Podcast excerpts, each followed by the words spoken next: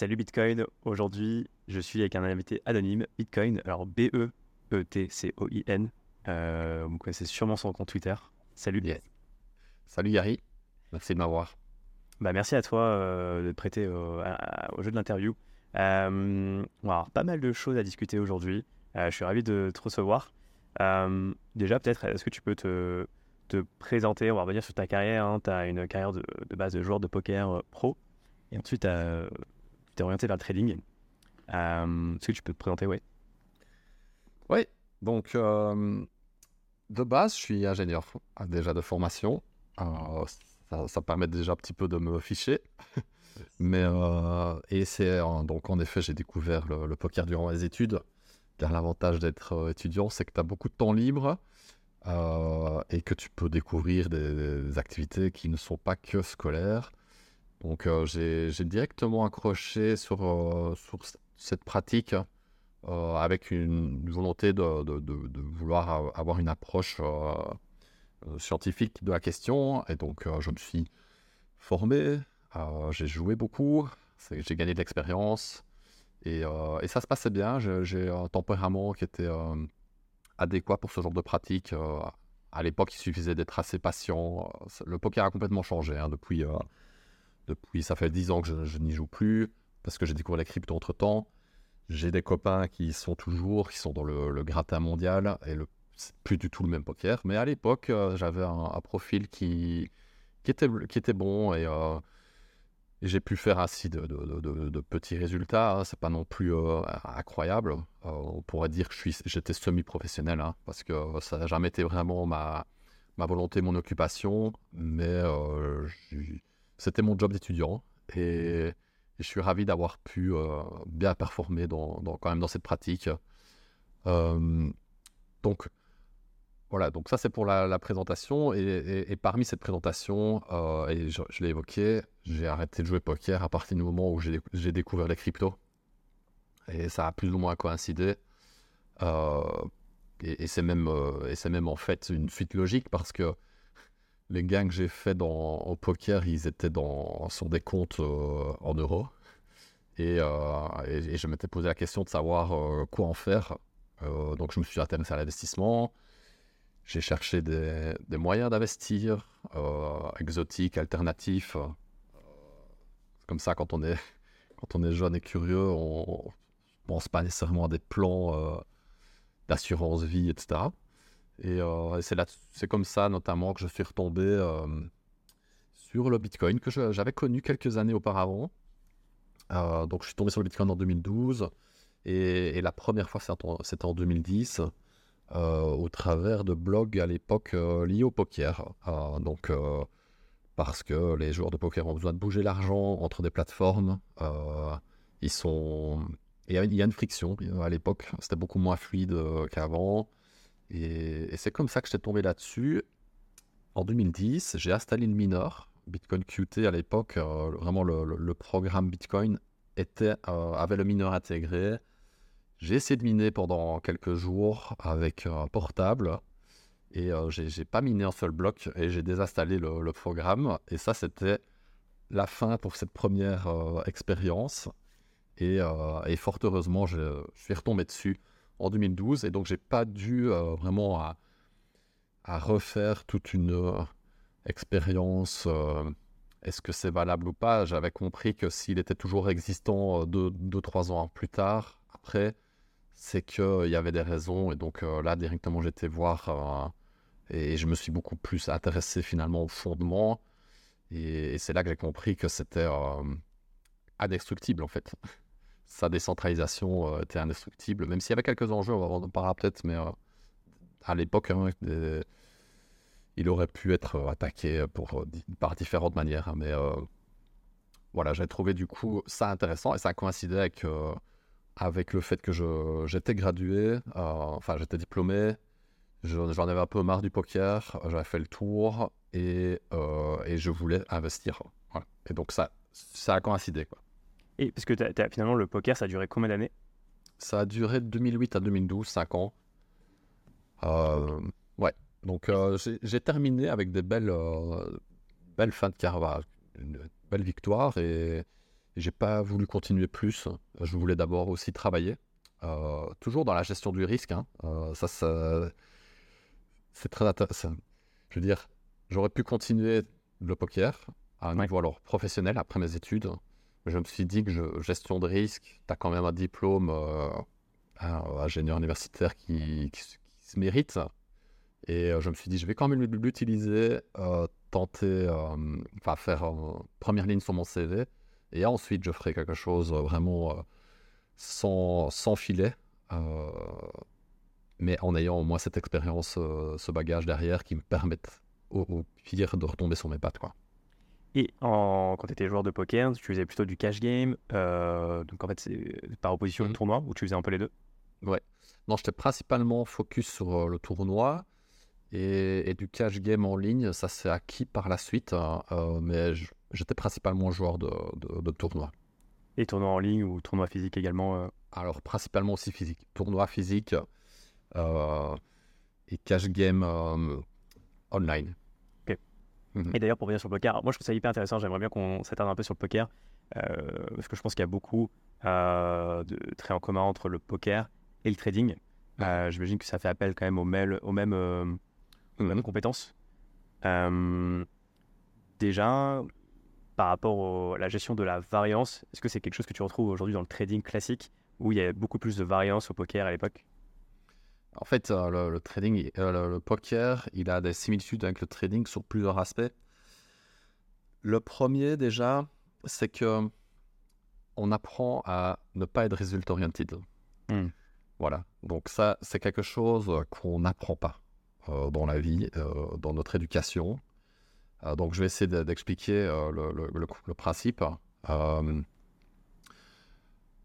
être résultat oriented, c'est juger son choix ou son processus, hein, dans le sens large, euh, et juger en fait les choix qu'on fait ou globalement c'est une, question de choix et euh, juger a posteriori suivant le résultat si le choix était bon en fait. Hmm. Or dans la vie il y a énormément de, de, moments où on a fait le bon choix mais où le résultat est mauvais en fait. Mais ce qu'il faut euh, sur quoi on peut. En fait, le résultat, lui, on peut pas. On n'a aucun contrôle dessus. Il ne fait que. C'est que le fruit de, nos choix. Et, euh, et en fait, on, la seule chose sur laquelle on peut travailler finalement, c'est comment on arrive à process de, comment on est arrivé à ce choix. Ça, c'est la seule chose qu'on contrôle et le résultat, lui, est hors de notre contrôle. Donc, un exemple euh, bah, concret, je vais faire un exemple très simple. Euh, on vous distribue une paire d'as au poker. Euh, la meilleure main, quelqu'un vous fait tapis et a qu'une décision à prendre, dans ce cas-là, c'est de, payer. En fait, il n'y a aucune... Euh, c'est 100% du temps la, meilleure, la meilleure décision. Elle est, elle est vraiment binaire, c'est vraiment la plus simple. Et donc, on a pris la bonne décision, mais on peut perdre. Donc, euh, Perdas contre Any2, Random Cards, on n'a que 80% de chance de gagner. Donc, imaginez si dans la vie, on devait chaque fois se dire, inventer des règles consiste à dire, par exemple, si c'est les deux as euh, rouges parce que cette fois-là j'ai perdu et euh, du coup il faudrait peut-être pas que je paye cette fois-ci, etc. Donc en fait, à un moment donné, on est perdu finalement sur l'essentiel qui était de correctement euh, se baser sur le process, le choix et, ne pas laisser finalement le résultat guider nos, émotions et, le reste. Donc pourquoi dans le trading c'est applicable? Parce qu'en fait, on a tout un set sur lequel on peut contrôler. En fait, c'est son entrée, sa sortie, donc c'est stop loss, euh, etc. Et on peut prendre de bons trades, mais avoir un résultat qui est, mauvais. On peut passer à un mois sur lequel on a fait un excellent choix, mais avoir un mois qui est négatif. Et en fait, si on arrive du coup à ne pas se remettre en, question à, chaque euh, perte, à chaque mois négatif ou deux ou trois mois négatifs, et qu'on réanalyse correctement quel est notre processus, est-ce que c'est, il y a moyen d'évaluer tout ça, euh, bah, là déjà, on a vraiment un, edge énorme sur la plupart des gens qui vont essayer qui, et qui ne comprennent pas ce, principe-là. Ouais, parce que finalement, on part du principe que les probabilités vont s'équilibrer à, moyen terme. Ce qui compte, ce qui prime, c'est la, la, mm-hmm. manière sur le résultat. Ouais, ouais. ouais. Euh, et alors après, donc il y a une autre, un autre aspect qui est vraiment important, c'est que on se focus trop souvent peut-être sur une stratégie de trading ou une session, un tournoi, je, je fais une, un parallèle, mais pas à la gestion totale, holistique de, la profession ou du hobby, qui consiste à être performant euh, main par main dans un tournoi ou dans une session, mais qui consiste aussi à allouer correctement son temps, son énergie, son investissement avec son portefeuille, euh, qui lui est finalement euh, la chose qu'on va essayer de maximiser. donc, exemple, on pourrait très bien être un excellent joueur de poker, qui a toutes les statistiques de son côté, un très bon, allez, très bonne edge peut-être sur les, tables, mais s'il met 100% de son, de capital pour un tournoi ou une session de KGM qui est au-dessus de ses limites, il pourrait très bien perdre et c'est fini, l'aventure est terminée. Parce qu'au final, il n'a pas compris qu'il fallait maximiser la bankroll et pas juste entrer d'une stratégie. Voilà, ça c'est une. Euh, donc, dans cet aspect-là, le poker te permet de vivre déjà un laboratoire de gestion de, bah, d'émotions sur des sessions. Est-ce que même si elle est perdante, on peut être content hein, On peut faire une série de trades perdants et être content d'avoir pris euh, les pertes. On peut être très content. donc ça, c'est déjà assez mind euh, game changer hein, d'être heureux de, prendre quelques pertes ou de, perdre une session, mais d'avoir pris les bonnes décisions sur une bonne analyse. Et puis alors, euh, euh, il faut pas non plus que ça influe. Donc ça, c'est là le, côté laboratoire du poker qui est sympa, c'est que ça le résultat de une ou deux euh, tournois ne doivent pas influer. Plus de risques finalement à, à se euh, à, être plus greedy, à euh, perdre de vue finalement l'essentiel, hein, qui est finalement la, préservation du capital. Et comme je le disais à certaines personnes que j'ai mentorées, ce qui est important, c'est pas le, le, prochain, le, prochain trade, c'est les 10 000 prochains trades. Voilà, c'est une vision vraiment long terme et, ça qui mène à l'essentiel, qui ne sont pas vraiment les stratégies de trading ou le trade en lui-même, mais une bonne gestion de, de ses compétences et, et de l'approche des marchés. Yes. Et d'ailleurs, pour revenir sur le deuxième point, c'est vrai qu'il y a la gestion de la bankroll entre les différents tournois. Euh, mais même au sein même d'un tournoi, il y a euh, ce qu'on appelle un poker un peu l'ICM, c'est euh, la gestion des différents paliers en fonction. je, enfin, je ton, ton, montant de jetons en fonction des différents paliers. Et, et, ouais, c'est vraiment deux gros, deux gros sujets. Et toi, est-ce que tu peux révéler un peu le combien tu as gagné au poker? Ou c'est euh, en total avec ta carrière ou c'est quelque chose de, de...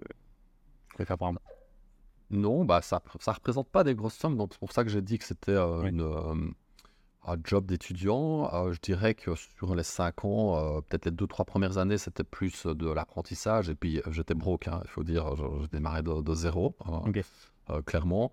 et puis c'est plutôt sur les deux dernières années où j'ai vraiment mieux gagné que ça. Euh, c'est, euh, ouais, je sais pas si je le disclose, mais c'était. Euh... Est-ce qu'on parle en centaines de milliers d'euros, en, dizaines de milliers d'euros, en milliers d'euros euh? Joker. Joker, ok, ça marche. Et donc la, transition du poker vers le trading, elle s'est faite naturellement. Est-ce qu'il y a un moment quand même où tu as alterné les deux? Ou vraiment ça s'est fait d'un coup Donc je vais quand même répondre à ta question. Donc c'était de l'ordre de 100 000 euros, plus ou moins. Ok, d'accord. Ouais. Euh, d'où l'intérêt de, de, vouloir investir avec. yes. C'était dormant. Euh, reviens à ta question, j'ai oublié. Ouais, bien sûr. Euh, je te demandais comment s'est faite la transition entre ta carrière de joueur de poker et ta carrière de, trader? Est-ce que ça s'est fait du jour au lendemain, tu as arrêté le poker ou tu as quand même eu une période de transition, tu faisais un peu les deux mhm. à la fois? Alors là, c'est intéressant parce que j'ai pas jumpé directement dans le trading mhm. en partant du principe que pour être bon. Enfin, c'est pas parce qu'on est bon déjà dans un domaine qu'on le sera dans, dans d'autres déjà. Ça, c'est déjà euh, certaines euh, euh, clairvoyances. Euh, j'ai pas jumpé directement sur le trading parce que je pensais aussi que c'était un métier inatteignable, que c'était quelque chose d'une autre sphère, qui était. J'avais pas remarqué de toute façon le lien hein, à l'époque. donc, j'ai pas fait le. En fait, qu'est-ce qui m'a mené à, à trader, c'est que euh, une fois que j'ai investi dans, dans les cryptos, euh, il se fait que c'était fin 2012, début 2013. Et là, le Bitcoin, par hasard, va connaître ses quatre meilleurs mois. Et donc, il va enchaîner euh, une, une, suite affolante de 11 ou 12 semaines vertes à, quasiment double digits pour cent. Voilà. il était monté à 1000 dollars, je crois, c'est ça euh, en... Alors c'était un peu, c'était cette année-là, Ouais. ça c'est la fin 2013, mais vraiment le run début 2013, il passe de, de 10 à 200 dollars, 260 dollars en 4 mois, l'espace de 3 ou 4 mois. Ouais. Ouais. Alors là, c'est une demi-bonne euh, demi-bonne histoire parce qu'au final, euh, si j'ai pu capitaliser pendant toute cette montée sans faire de bêtises, en gros j'ai rien fait, hein, euh, je me suis vu vendre en fait le bottom de ce, du crash d'avril qui était plus ou moins dans les 50 dollars. Ok. Et donc au lieu de faire x20, j'ai fait x5. Euh, et j'ai remarqué que ça rebondit directement, euh, quasiment dans l'heure où je vendais. Ça rebondit et quelques jours après c'était au double. J'aurais- pu faire x10, j'ai fait x5. Et là ça a été un peu le wake-up call. Euh, il faut que tu comprennes déjà ce qui s'est passé, analyser hein, cette histoire de, choix. Qu'est-ce qui m'a mené? Est-ce que le processus est bon? Le processus était très mauvais. J'ai pris des actions quand j'étais pas du tout préparé en fait. Et, et donc là, je me suis dit, je vais, je vais résoudre ça. Il faut que je, prenne ça en main. Euh, ça, représentait quand même des sommes importantes et j'ai trouvé là, euh, du coup, euh, que c'était absolument nécessaire que je me forme finalement à, cette. C'était très neuf hein, pour moi à l'époque. hein. Je, venais d'une famille qui a jamais vraiment investi. C'était vraiment quelque chose qui était très, extrêmement neuf pour moi. Faire des virements pour des investissements, etc. Donc euh, là, j'ai pris finalement là, les, les choses en main et, euh, et c'est là que j'ai découvert que c'était faisable. Et Qu'est-ce qui s'est passé en toi à ce moment-là? Parce que j'imagine quand tu gagnes euh, beaucoup d'argent en si peu de temps, euh, le premier truc auquel tu peux penser, c'est ah, euh, ça va, euh, ça va se passer de façon euh, pas illimitée, mais ça va continuer à, à durer, peut-être. Euh, oui, oui, je pense que dans. Ouais, dans l'euphorie, on se dit que ça continue, mais en fait, ça a continué. hein. Donc, aussi, euh, ça n'a pas été très difficile. Mais euh, après, ce qui est, honnêtement, ce qui était. euh, alors, ça, c'est un grand enseignement. J'ai eu du poker. Je voulais l'aborder aussi. C'est euh, à un moment donné, tu. T'as t'as un, un détachement par rapport à l'argent qui est pas mauvais. hein. Donc, en fait, une fois que tu vis du, du gambling, on va dire, et du trading par la suite, euh, tu sais qu'il y a. C'est un peu comme un gestionnaire de société. Hein. C'est pas parce qu'il fait 3, milliards de, 3 millions de chiffres d'affaires ou, ou X centaines de milliers d'euros, même de bénéfices sur un mois, qu'il se paye beaucoup plus. Donc, il y a, cette notion de outil de travail euh, qui est le capital hein, et finalement ce que tu en tires. Donc, mon outil de travail, le capital, en effet, avait gonflé, mais je n'avais pas encore, euh, pour moi, ça n'était pas encore euh, perçu comme euh, de l'argent que je pouvais euh, dépenser, en fait. Donc, euh, Ouais, tu as vraiment à faire la, la- la part des choses et à vraiment à décorréler le, le résultat, le gain, euh, Mhm. euh, d'avoir ce détachement en fait. Enfin, je trouve que c'est limite le plus dur d'avoir ce détachement et euh, parfois on a un peu ce, ce, ce, ce biais un peu humain de se projeter et euh, d'anticiper un peu les, les gains. Donc, alors, c'est ça. Donc, rien n'est rien acquis. Euh, pour, pour savoir gagner, il faut savoir perdre. euh, aussi. Donc, on sait que même si on fait des gains au poker ou au trading, on sait qu'on va, on va en, re- en reperdre derrière. Je veux dire, c'est pas, c'est pas possible d'avoir une courbe euh, qui monte sans, sans accroc. Et parfois, que je l'ai dit, c'est même pas grave de, de perdre de temps en temps de l'argent tant que le, tant qu'on est dans un bon process. y a- C'est pas une panique non plus. Donc, euh, je j'ai su au travers de ces années-là que faire cette dissociation et avoir beaucoup de respect pour l'argent, hein, ce respect euh, c'est un outil, c'est du capital. J'ai toujours pas sorti cet argent-là, cash out entre guillemets, et, euh, je vais y faire attention. Mhm. Donc euh, après que ça continue ou pas, ça n'allait pas changer grand-chose pour moi. Tant mieux si ça continuait.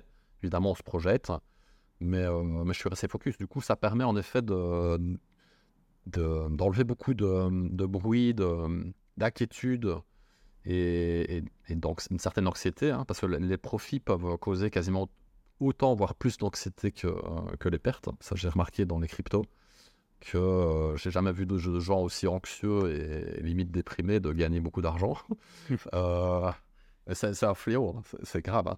Et euh, donc moi, je ne suis pas atte- atteint par ce genre de choses. Voilà.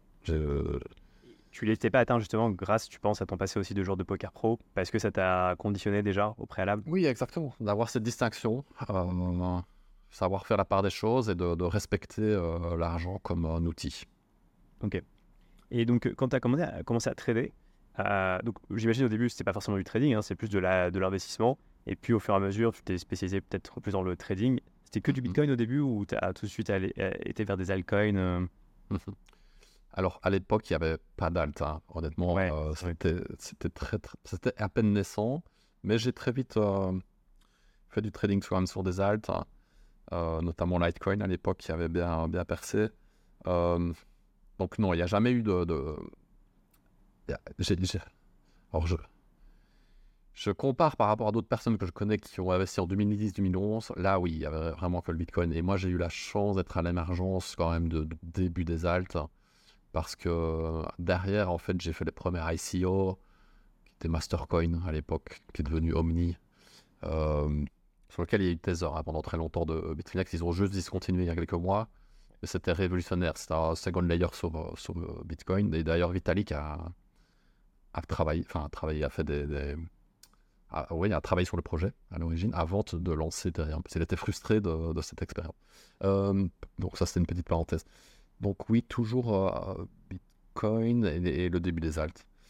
Euh, après, qu'est-ce que ça veut dire trading? Ça veut dire investissement Ouais. Moi, je vois pas de grosses différences. euh, les Quand je deux dis acteurs- ouais. investissement, c'est peut- peut-être plus du long terme, c'est-à-dire que j'achète, je me mets des œillères et je me réveille dans quelques années. Alors que trading, Mhm. c'est plus euh, essayer de euh, bah, de- d'acheter bas et revendre haut finalement. Mais est-ce qu'un investisseur n'a pas envie d'acheter bas et vendre haut? Euh, non, co- complètement. Après, moi, ce que je me dis, c'est qu'il y en a, en fait, ils, ils cherchent pas à comprendre et à anticiper les marchés. Juste, ils disent, voilà, je vais faire un investissement euh, sur 10 ans. Je vais acheter du Bitcoin maintenant. Qu'il se passe des hauts et des bas, en fait, euh, c'est pas important. Ce qui me compte, c'est, euh, je, voilà, je me fais un plan à 10 ans et dans 10 ans, je, je fais, je fais le point finalement. Mhm. C'est ça. Bon, après, ils sont mus par la même, euh, la même volonté, hein, gagner du- Oui. d'avoir du profit. Et alors, c'est un débat très intéressant. C'est toujours un peu très marrant. Mais au final, hein, la manière dont tu viens de te le dire, je, je pense, je suis d'accord avec ça. euh, tout à fait. Maintenant, il est primordial quand même pour l'investisseur de pouvoir timer. Euh, investir des IPO dans le top de bulle, c'est pas ouf. Hmm. Euh, investir quand personne ne parle d'un secteur, c'est beaucoup mieux. Voilà, il y, a, il y a quand même une certaine pratique quand même du, du l'achat bas, enfin de l'investissement bas, qui est quand même assez similaire. Après, la façon aussi dont dont tu viens de le dire, c'est que c'est assez contre-intuitif, mais l'investisseur en fait n'a pas de gestion de risque. hein. Lui, c'est genre, euh, c'est tout ou rien quoi. Ouais. Et, et ça, c'est pas très bien compris par le grand public. Le trader est en fait plus risque averse que l'investisseur. Or, l'image que le trader, entre guillemets, a, parce que je sais pas, parce que les films, etc., on a l'impression que c'est euh, les têtes brûlées, euh, les gens qui ont vraiment, euh, qui sont haut perchés. euh, et, et ça, c'est assez marrant, toujours, de, ce, ce petit débat. Voilà. Ouais, c'est vrai que c'est un peu la croyance commune. Et, et d'ailleurs, donc pour revenir sur le trading, toi, co- co- comment tu t'es fait euh, tes armes? Alors, juste d'ailleurs, petit disclaimer, hein, je ne l'ai pas dit en début d'épisode, hein, mais en aucun cas, cet épisode ne représente un conseil en investissement. Faites toujours vos propres recherches. Là, on est là simplement pour discuter. Mais toi, quand tu t'es. Euh, euh, ouais, tu as commencé à faire du trading, est-ce que tu te basais sur des indicateurs, je sais pas, type euh, des droits de tendance, du RSI, ou euh, sur les volumes Est-ce que tu t'es basé sur des indicateurs ou, ou non? Yes, alors, euh, très bien, je suis tout à fait d'accord avec le disclaimer. Tout comme je conseille à personne de, de commencer le poker, je conseille à personne de, de commencer le trading. Yes. Euh, je veux dire, sans. Au moins, ça permet de se dire non, je veux vraiment le faire, mais alors pourquoi s'il me dit ce conseil-là Et alors, ça permet de faire cogiter? Donc, je, je- moi, je préfère forcer les gens à ne pas s'y mettre, et comme ça, ils se demandent pourquoi. Ouais. Pourquoi je pose cette, Et cette chose-là. Ouais. Euh, donc, pour revenir à ta question, je pense que j'ai tr- j'ai j'ai très vite, euh, j'ai très vite au price action, vraiment sur euh, l'étude des, graphiques euh, et de la, de la, comment dire, du, du comportement du prix. Donc pas de, pas d'indicateur savant, J'ai, euh, par contre, j'ai bien adoré, donc il y a quand même quelques lectures sur le sujet, mais toujours assez high level. Et si on a un qui utilise un indicateur et qui est vraiment assez solide, je pense que c'est Eldor, Alexandre Eldor, Alexandre Eldor, qui, qui a deux trois indicateurs pas très savants, mais c'est une combinaison de. En fait, déjà, bon, les indiques, il faut pas chercher des choses très compliquées, à prendre trop d'infos, on arrive à une solution très moyenne. Hein. Euh, donc le, but, c'est de trouver une combinaison minimale hein, d'indicateurs assez simples.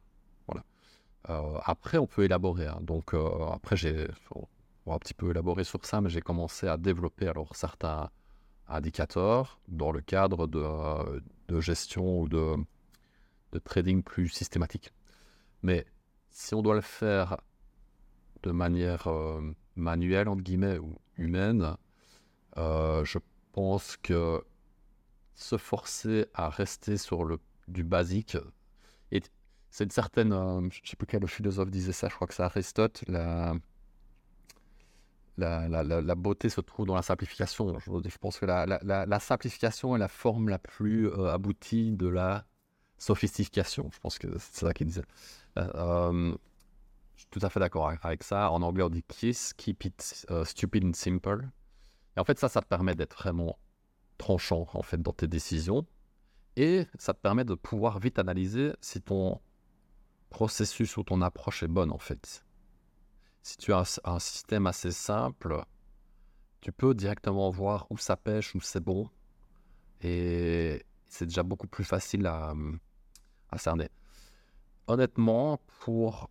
Et moi, j'ai quand même eu de la chance de vivre dans une époque dorée de spéculation, euh, dans un actif hyper liquide, à peine connu. En général, euh, c'est quand même très rare de trouver ça dans l'histoire, euh, cette combinaison-là. Et en fait, la, la volatilité dans le faible niveau d'éducation des participants, parce que c'est venu du bottom, hein, quasiment cet actif, il n'a pas, il a, il a pas été d'abord accaparé par les institutionnels c'est vraiment très rare. Le, juste l'étude du prix avec, euh, ça paraît un peu euh, euh, incroyable, mais quelques horizontales, c'était assez. Quoi. Je veux dire, des supports de résistance, une bonne maîtrise de, soi et, de la volatilité. On revient un peu au poker au début.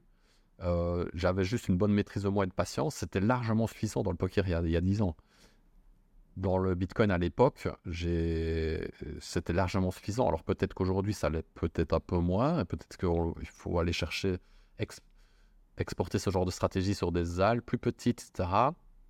Plus mid, mid small cap. Euh, mais c'est encore valable. 2022, euh, on voit un Ethereum qui perd 70% de sa valeur en, en, 11 semaines ou 10 ou 11 semaines. Euh, ça veut dire qu'en fait, il y a encore vraiment un terrain d'exploitation niveau euh, euh, outil de, trading en, spéculation. Et donc, et, ça, il y a moyen de, rester très très simple. Bah, par exemple, si on prend l'exemple de l'Ether, euh, effectivement, et quand on enlève, on se dit voilà, c'est pas l'Ether, et juste on regarde le graphe. Est-ce que finalement tu peux comparer ce graphe à plein d'autres graphes, je sais pas, d'autres marchés, hein, par le passé, je sais pas, des marchés américains, des marchés d'actions, de matières premières. Et j'imagine que voilà, quand tu parlais de patterns tout à l'heure, en fait, c'est toujours les mêmes patterns un peu qui se répètent finalement des enchaînements de montée, de descente du prix euh. mmh bah, En fait, il y, a un concept fondamental derrière qui est très simple et qui va toujours s'appliquer. C'est le fameux principal de euh, principe de accumulation, markup, distribution markdown. C'est en... dans le header de mon Twitter. C'est la base de tous les marchés et c'est hyper humain, hyper rationnel, hyper compréhensible. Pourquoi?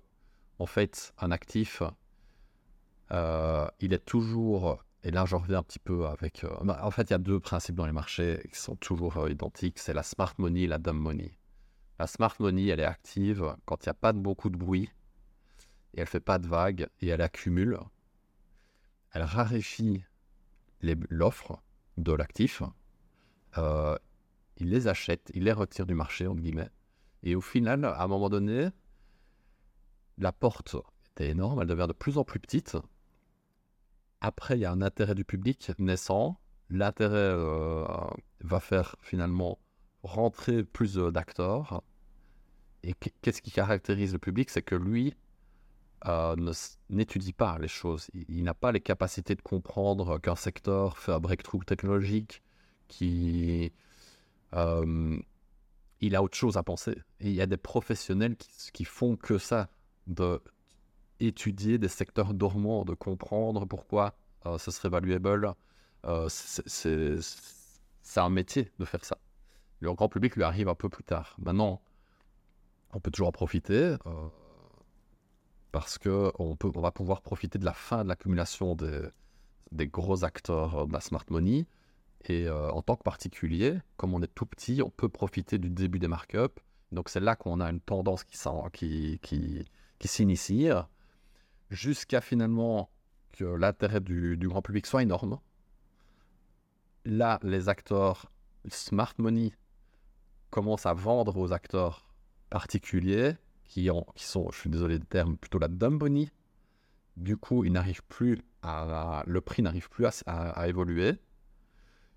Ça piège en guillemets, malheureusement, la dumb, money dans un faux semblant de plateau. Et puis au final, on remarque qu'il n'y avait plus que les, acheteurs euh, particuliers qui sont les premiers à, freak out. Il n'y a plus d'institutionnel de smart money qui est prête à encaisser un peu les fluctuations du marché. Donc en fait, on n'a plus que les vendeurs, euh, que des acheteurs hyper euh, optimistes, euphoriques dans le marché. Et c'est les premiers qui vont euh, abandonner, vendre, paniquer, sans qu'il y ait la smart money, chute, markdown. Le secteur se prend un gros coup de désintérêt, comme aujourd'hui.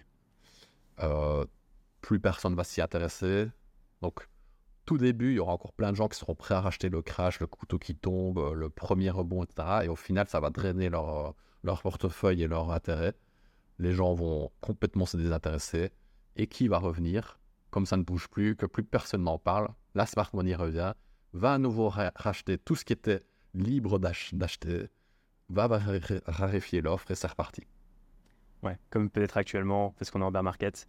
Et euh, c'est hyper intéressant comme euh, manière de voir la chose. Toi, toi tu, euh, tu, tu regardes tu, euh, ces, indicateurs aujourd'hui, la smart money et la dumb money, tu arrives à les, à les traquer. Alors, mmh. je pense que c'est plus facile à traquer sur la partie on-chain, donc sur la partie, on va dire, exchange décentralisé. Quand c'est sur des exchanges type Binance, Coinbase, etc., c'est un peu plus complexe parce qu'on n'a pas forcément la data. Et encore, c'est des data peut-être qu'on peut avoir via des, des, des, providers de data. Mais toi, c'est des, des graphes c'est peut-être les graphes que tu regardes le plus, justement, le comportement de la smart money, la dumb money. Yes, exact. Donc en fait, euh, pour revenir à ta question initiale, les graphiques Ethereum Bitcoin, ils sont pas singuliers. On les a observés sur les biotech, on les a observés mm. dans d'autres, euh, sur l'or. 2000, euh, l'or a été dormant, hein, puis il y a eu un markup à partir de 2004. On les observe depuis 200 ans. Hein. Les concepts que j'ai donnés de, smart money, dumb money, ils sont connus depuis 150 ans prenez des, auteurs comme Selden, etc., ils te décrivent déjà ces principes-là. Alors que c'était donc, on était au 19e siècle, en 1800, quelque chose. Tout a déjà, tout a déjà été écrit là-dessus. C'est évident, en fait. Et on observait les mêmes, euh, la, même euphorie, la même panique. Et en fait, étudier les marchés de cette sorte, c'est faire un pari sur le caractère humain. Et, lui, il est euh, il ne changera pas demain, ni dans, dans quelques centaines de milliers d'années. Donc en fait, euh, c'est tout à fait visible. Donc c'est visible sur les graphiques. Point. Et, d'autant plus que c'est bien sur. Euh, c'est plus facile de le voir sur des commodities, donc des matières premières. On peut considérer les crypto-assets comme euh, équivalent des matières premières parce qu'ils ne produisent pas de, de, de dette et ne produisent pas de bénéfices, pas de cash flow. Dans les obligations l'equity, le real estate, c'est les trois principaux euh, secteurs financiers, ont du cash flow, d'accord? Tandis que les matières premières, aussi inertes que du, euh, une, pierre euh, ou du métal,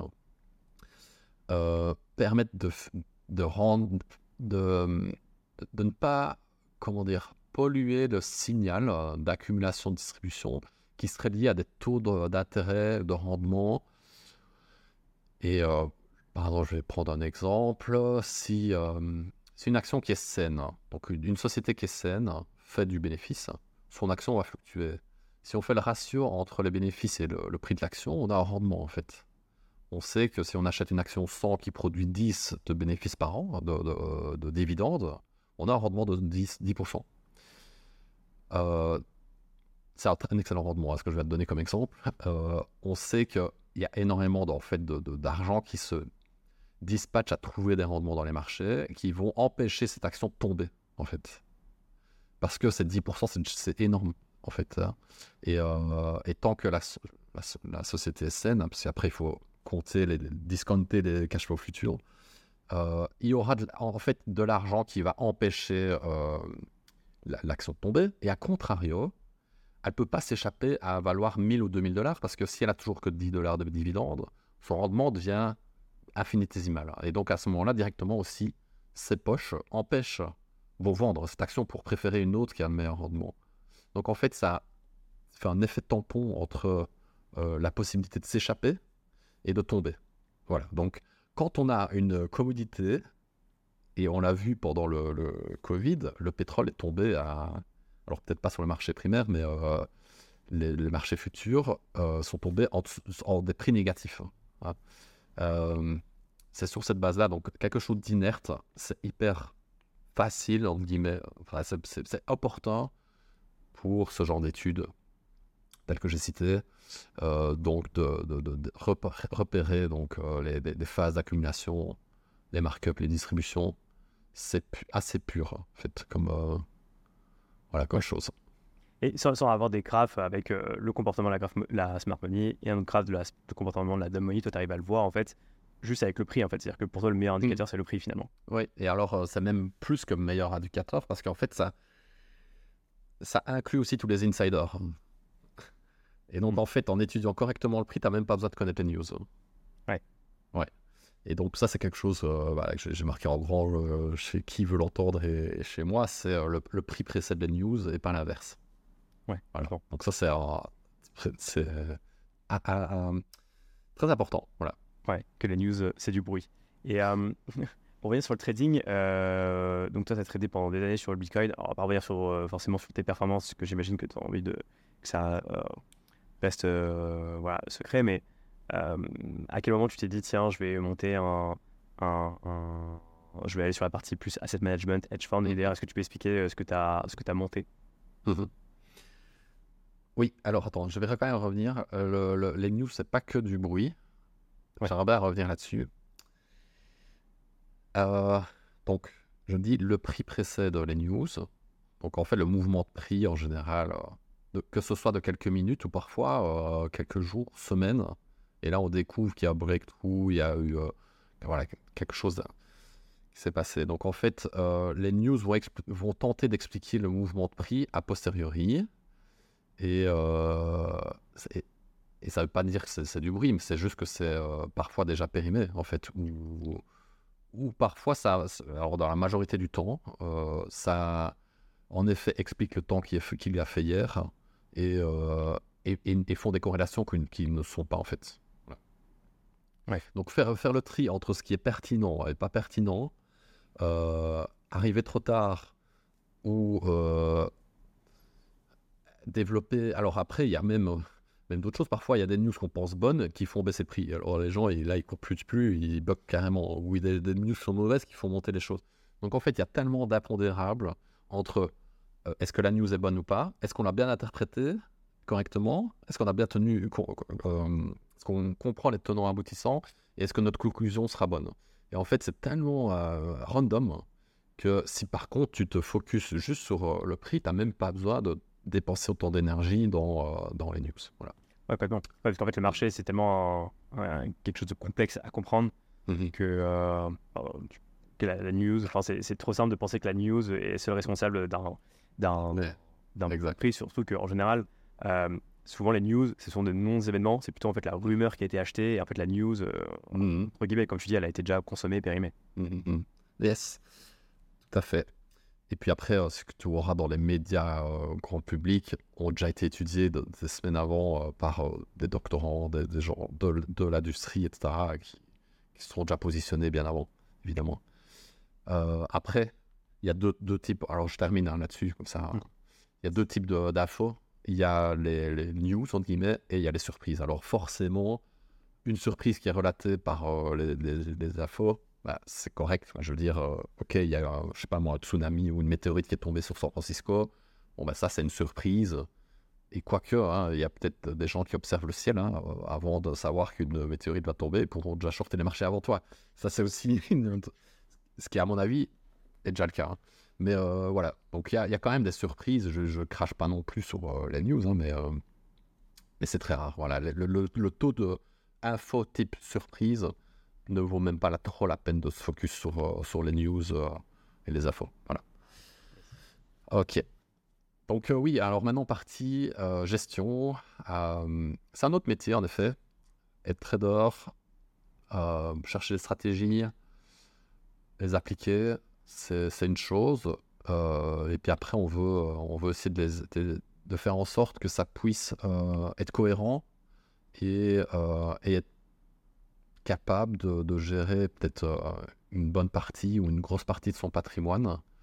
Et il y a un gros step à faire parce que certains sont prêts à faire des petites stratégies dans leur garage, entre guillemets, et c'est très passionnant et beaucoup le font, mais rares sont ceux qui vont aller au bout du process et le mettre en, production et, monter en charge dessus. Donc il y a, voilà, il y a déjà un fameux chantier, un, fameux euh, débat déjà là-dessus. Pour ceux qui arrivent finalement, après c'est euh, ça, devient vraiment un métier particulier quoi, euh, à, part entière. Donc en fait moi c'est né d'un constat euh, 2016-2017 où ça faisait donc quelques années que j'étais euh, trader euh, indépendant euh, personnel, individuel. Et les cryptos, c'est 7 sur- 24 sur 7 ans.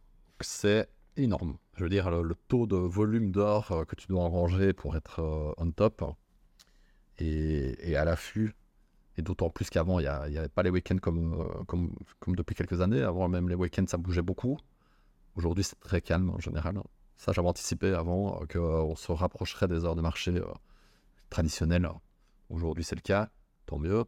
Mais malgré tout, il faut être opérationnel 7 sur 24. Et, euh, et en fait, j'ai eu une envie, c'est de pouvoir déléguer euh, ma gestion euh, en m'aidant de l'outil informatique pour euh, pouvoir prendre des vacances euh, et, pouvoir euh, déconnecter et pouvoir euh, scaler hein, ou faire euh, voilà, ne pas être euh, dépendant complètement de, de mon temps sur, euh, sur les marchés.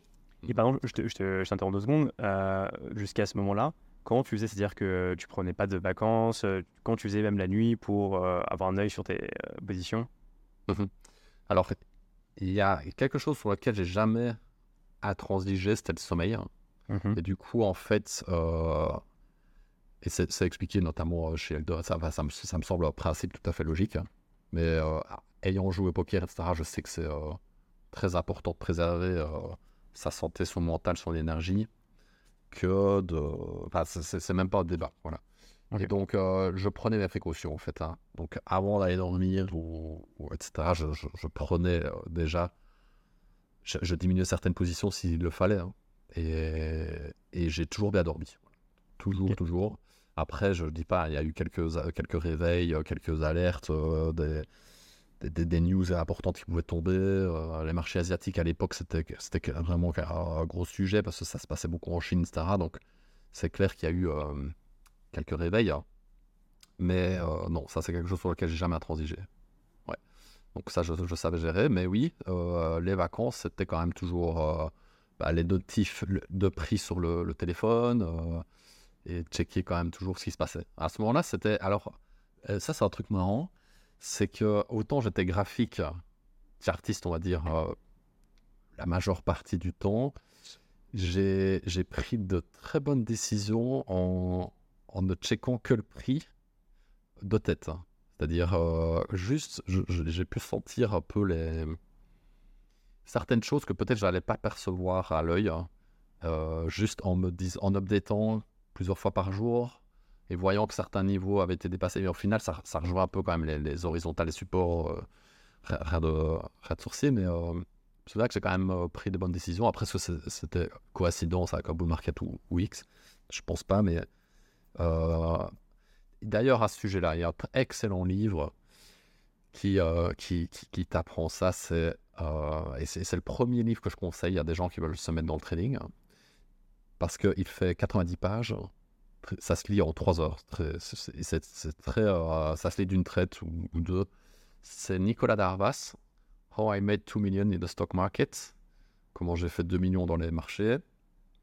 Et en fait, euh, c'est très marrant. C'est un, artiste qui, euh, qui, fait des tournées dans le monde, c'est un danseur.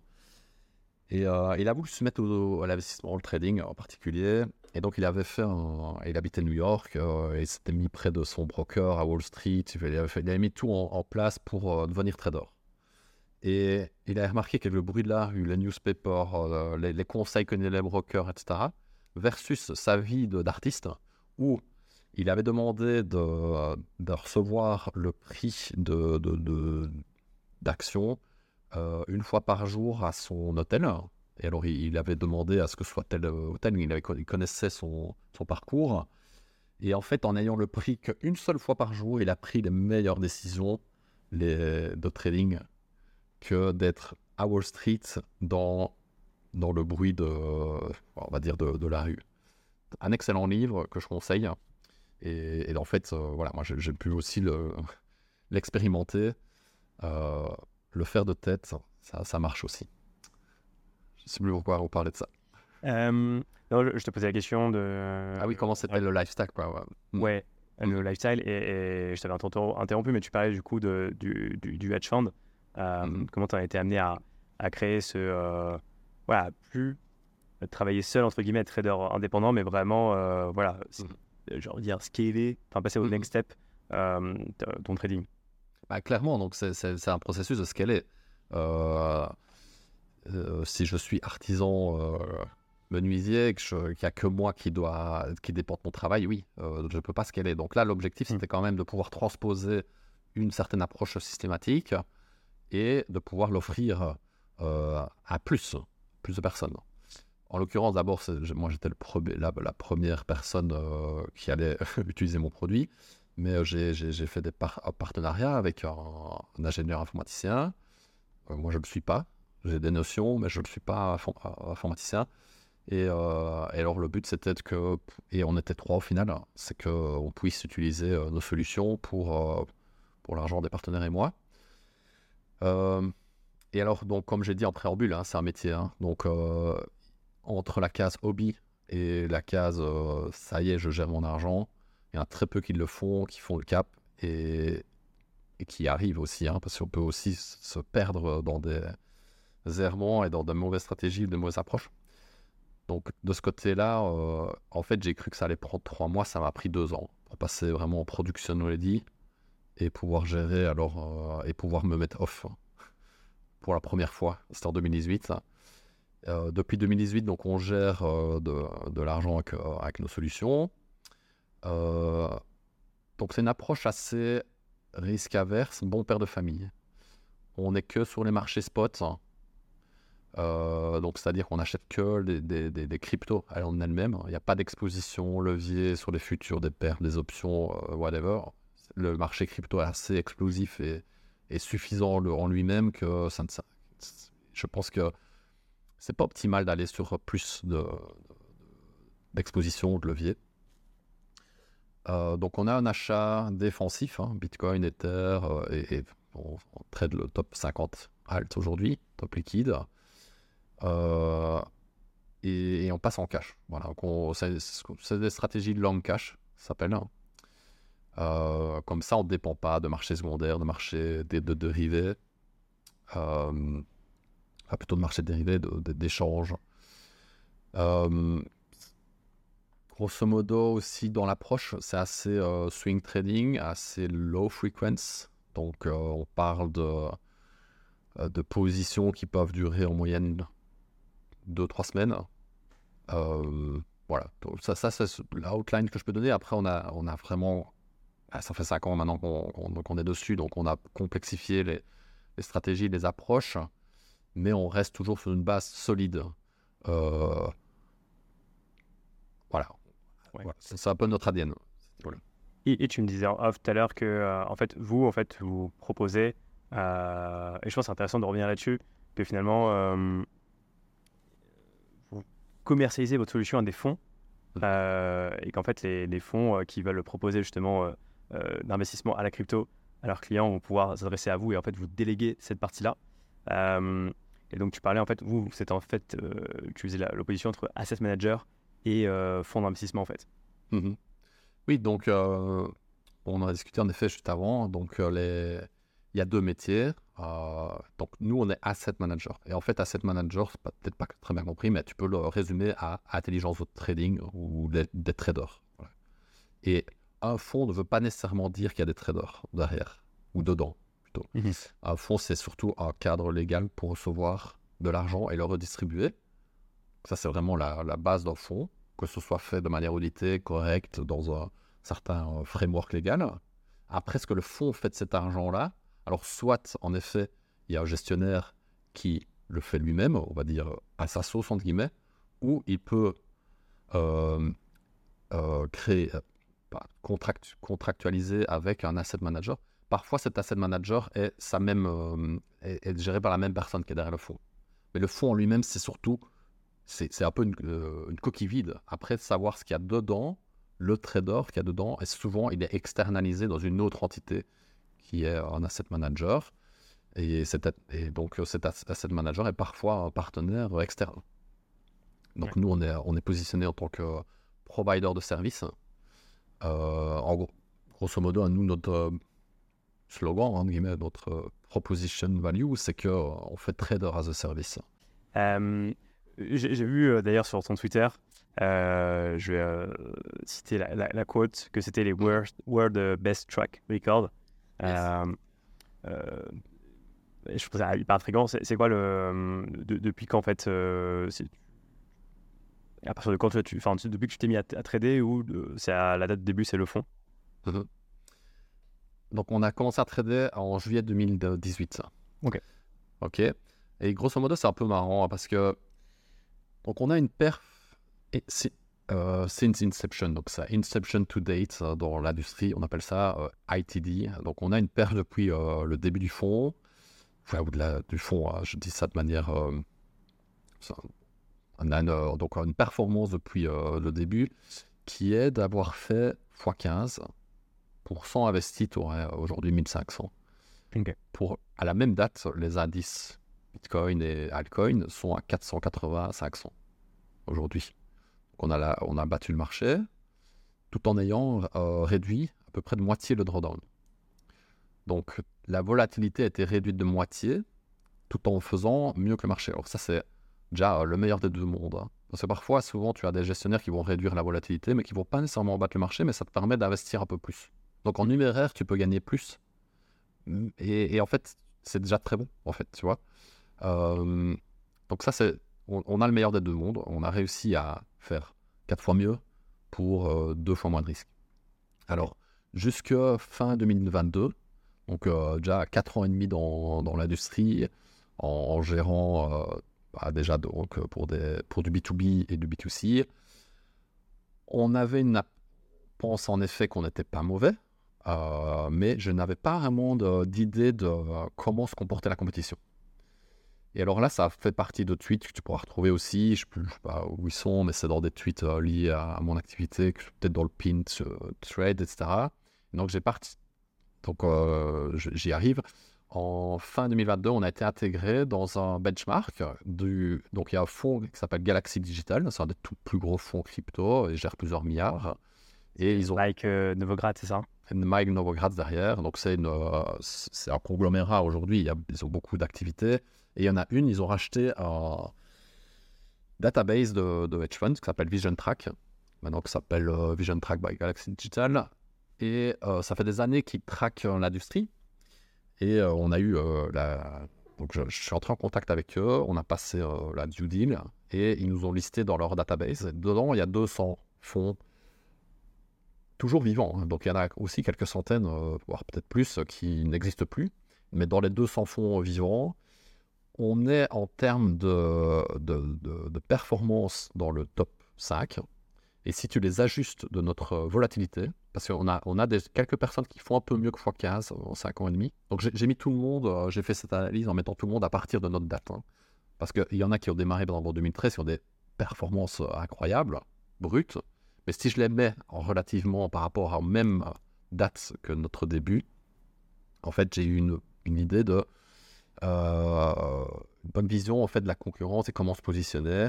Et donc, euh, en termes de performance brute, on est dans le top 5. Et ceux qui ont fait mieux que nous, en fait, font- ont, eu des drawdowns terribles. Donc, euh, moins 80, moins 85%. Et pour 2022, et nous, on, on a limité à moins 22%. Et donc, en fait, quand tu divises le- notre performance par rapport au risque pris, on est. euh, alors, j'ai fait un petit abus. Je suis désolé, on n'est pas premier, on est deuxième. Ouais, bon, c'est quand même très bien. et, et- et pour expliquer d'ailleurs le terme drawdown, on parle de drawdown euh, quand euh, simplement le pourcentage de baisse du prix par rapport à une performance qui a été réalisée. euh, Bon, après, on a une série de batteries de tests. on fait des rolling Windows period. Donc, pour. enfin, on a, on a une batterie de tests statistiques pour mettre la, la- Comment dire le, le- La réalité de chaque investisseur est un peu différente chez nous. Euh, et donc, on, laisse, on essaie de voir euh, une distribution de leur réalité. C'est pas mieux expliqué que ça, mais euh, bah, qu'en gros, euh, tout le monde en fait euh, ne rentre pas dans le fond au même moment. au même moment, c'est ça, ouais. Mhm. Euh, et qu'en fait, euh, bah, pour tenter de l'expliquer, c'est-à-dire que euh, s'il y a une baisse, euh, et en, en- en tant qu'investisseur, bah, je rentre juste avant la baisse, euh, bah, tout de suite, euh, bah, bah, l'argent que j'investis va, va fondre. Ouais. Alors que si je rentre après, bah, c'est plutôt pas mal parce que peut-être, je suis rentré peut-être après Mm. un bottom. Et donc là, c'est Yes. donc la performance n'est- pas la même. Euh, super intéressant. Une dernière question peut-être. euh, bah, à partir du moment où vous êtes devenu euh, euh, fonds, déjà, comment vous avez fait pour... vous n'êtes pas devenu fonds, asset manager, pardon. Ouais. Comment vous avez fait pour aller convaincre d'autres, bah, des fonds par exemple, de vous utiliser en tant que trader as a service? Et comment vous avez réussi à, à gérer l'aspect, on va dire, custody, donc vraiment sécurité des fonds? Mhm. Yes, alors. Euh, presque tout, euh, toute ma clientèle et tous les contacts business que j'ai euh, proviennent en fait de mes réseaux initiaux, de ma légitimité dans les cryptos. Et donc il y a vraiment deux mondes. hein. Il y a les, cryptos natifs et la finance traditionnelle. Alors la finance traditionnelle, elle est très hermétique pour l'instant déjà par- aux cryptos, ça l'est toujours. Et si elles ne le sont pas, elles préfèrent des, ETF ou des solutions euh, plus de rétention d'actifs, assez frileuses en effet, avec des, offres comme nous on propose euh, activement managées. Ça, c'est vraiment une réalité. Et c'est même de toute façon une réalité dans la finance euh, de base. Donc ça, c'est des choses que j'apprends avec mon métier aussi. C'est que l'industrie de type hedge fund n'est pas extrêmement populaire au sein des gestionnaires d'actifs, euh, etc. Euh, c'est une- quand même une industrie de niche. Et, et, les, gens... Et en fait, euh, bon, le problème, entre guillemets, le grand problème de la, de la finance en général, hein, institutionnelle, hein, c'est que tu t'adresses à des managers qui, qui agissent pour l'argent d'autrui, et ces managers sont pas extrêmement alignés avec euh, l'intérêt de leurs clients. Alors, c'est dit, durement, mais en fait, il y a deux, choses qui se mettent en place. Il y a en effet la satisfaction client, l'intérêt client. Donc, ces managers font très bien leur boulot. Je dis pas le contraire. Je dis, euh, je crache pas sur cette profession-là. Mais en même temps, ils doivent gérer leur euh, carrière, leurs conseils. Et en fait, un manager, pour la faire simple, il risque beaucoup à mettre de l'argent dans un- une arnaque ou une, euh, un plan vraiment foireux, beaucoup plus que de rater une opportunité. Et ça, je l'ai entendu de managers Hmm. qui m'ont dit, quand moi j'ai poussé euh, pour nos solutions de trading, euh, notre offre de gestion en 2019, quand le Bitcoin était à 3 ou 6 000 dollars, j'ai eu vraiment cette, euh, cet euh, échange avec, avec un manager. Il m'a dit je, risque plus de, de, de, de- me foirer en fait sur, euh, sur, cette gestion que de rater une opportunité. Même si c'est un fois 10 un fois 20, Je, voilà. Donc ça, c'est un peu le problème. Donc c'est pour ça que l'industrie du hedge fund est une industrie de niche, parce que le manager ajoute un risque qui est hors de son contrôle, qui est aussi de déléguer la gestion à, à, une autre entité, en fait. Il préférerait dire, on a mis de l'argent dans tel secteur, dans telle euh, entreprise, it's a failure. C'est tout. Oh, ok, très bien. next step. Par contre, il, aura très, du mal à dire, on a mis de l'argent, j'ai fait confiance à ça, et euh, je ne sais pas où est l'argent ou qu'est-ce qu'il en est devenu. Et alors là, il, il laissera assez éjectable. Euh, donc, on a un frein par rapport à cela. Par contre, dans l'industrie de crypto native, le, justement, les gestionnaires se font assez bien vus. Et pourquoi? Ben Parce que la volatilité est tellement affecte. euh, je sais pas, je vais prendre des, nombreuses euh, tokens euh, NFT qui ont fait euh, moins 90, moins 98%, qu'en fait, ça devient assez logique. Et on revient avec les principes hein, que j'avais dit tout à l'heure, les commodités, etc. Donc, ça restera toujours assez fort volatile. Hein. sur ce principe-là, du coup, bah, là, pour l'instant, le management est une évidence. Donc pour ça, on a quand même beaucoup plus facile avec les acteurs euh, crypto. Ça, va beaucoup plus vite. Pour la custody, pour revenir à ton point, donc nous maintenant, on, est dans l'évolution, dans un step de faire un fonds donc traditionnel. Et là, c'est vrai que c'est un gros sujet hein, parce que ça dépend de la juridiction, ça dépend euh, en effet de, beaucoup de, de paramètres. Et le custody est très important. Maintenant, ce qui est bien, c'est qu'il y a des acteurs comme Coinbase, etc., qui offrent déjà quand même du, clé sur porte euh, reconnu. Pour le cadre de notre euh, activité pour l'instant crypto euh, native, pour la plupart de nos clients, ils laissent les actifs sur les, échanges. Et c'est les échanges qui font office de, de, custody pour que nous, on puisse agir sur, sur les actifs. Ce qui est un sujet, évidemment. Ça, fait une bonne heure déjà, Bitcoin. Merci. Euh, on va s'arrêter là, mais ça va durer encore très longtemps. On se, refera ouais. à l'occasion euh, bah, quand tu auras euh, lancé le fonds dont tu parlais, mm. officiellement en tout cas. Je te remercie pour cet échange, c'était vraiment hyper intéressant. Yes, bah écoute, vraiment ravi, oui, de, pouvoir discuter. C'est vraiment sympa de d'avoir le, micro et, d'avoir du, du, contenu à utiliser plus tard. je souhaite en tout cas une bonne continuation. Euh, et, j'espère que cet échange était instructif pour, euh, pour ceux qui, qui ne te connaissaient pas, qui ne me connaissaient pas ou qui voulaient en savoir un peu plus sur moi. Merci beaucoup. Merci. Trop cool. Bah, merci.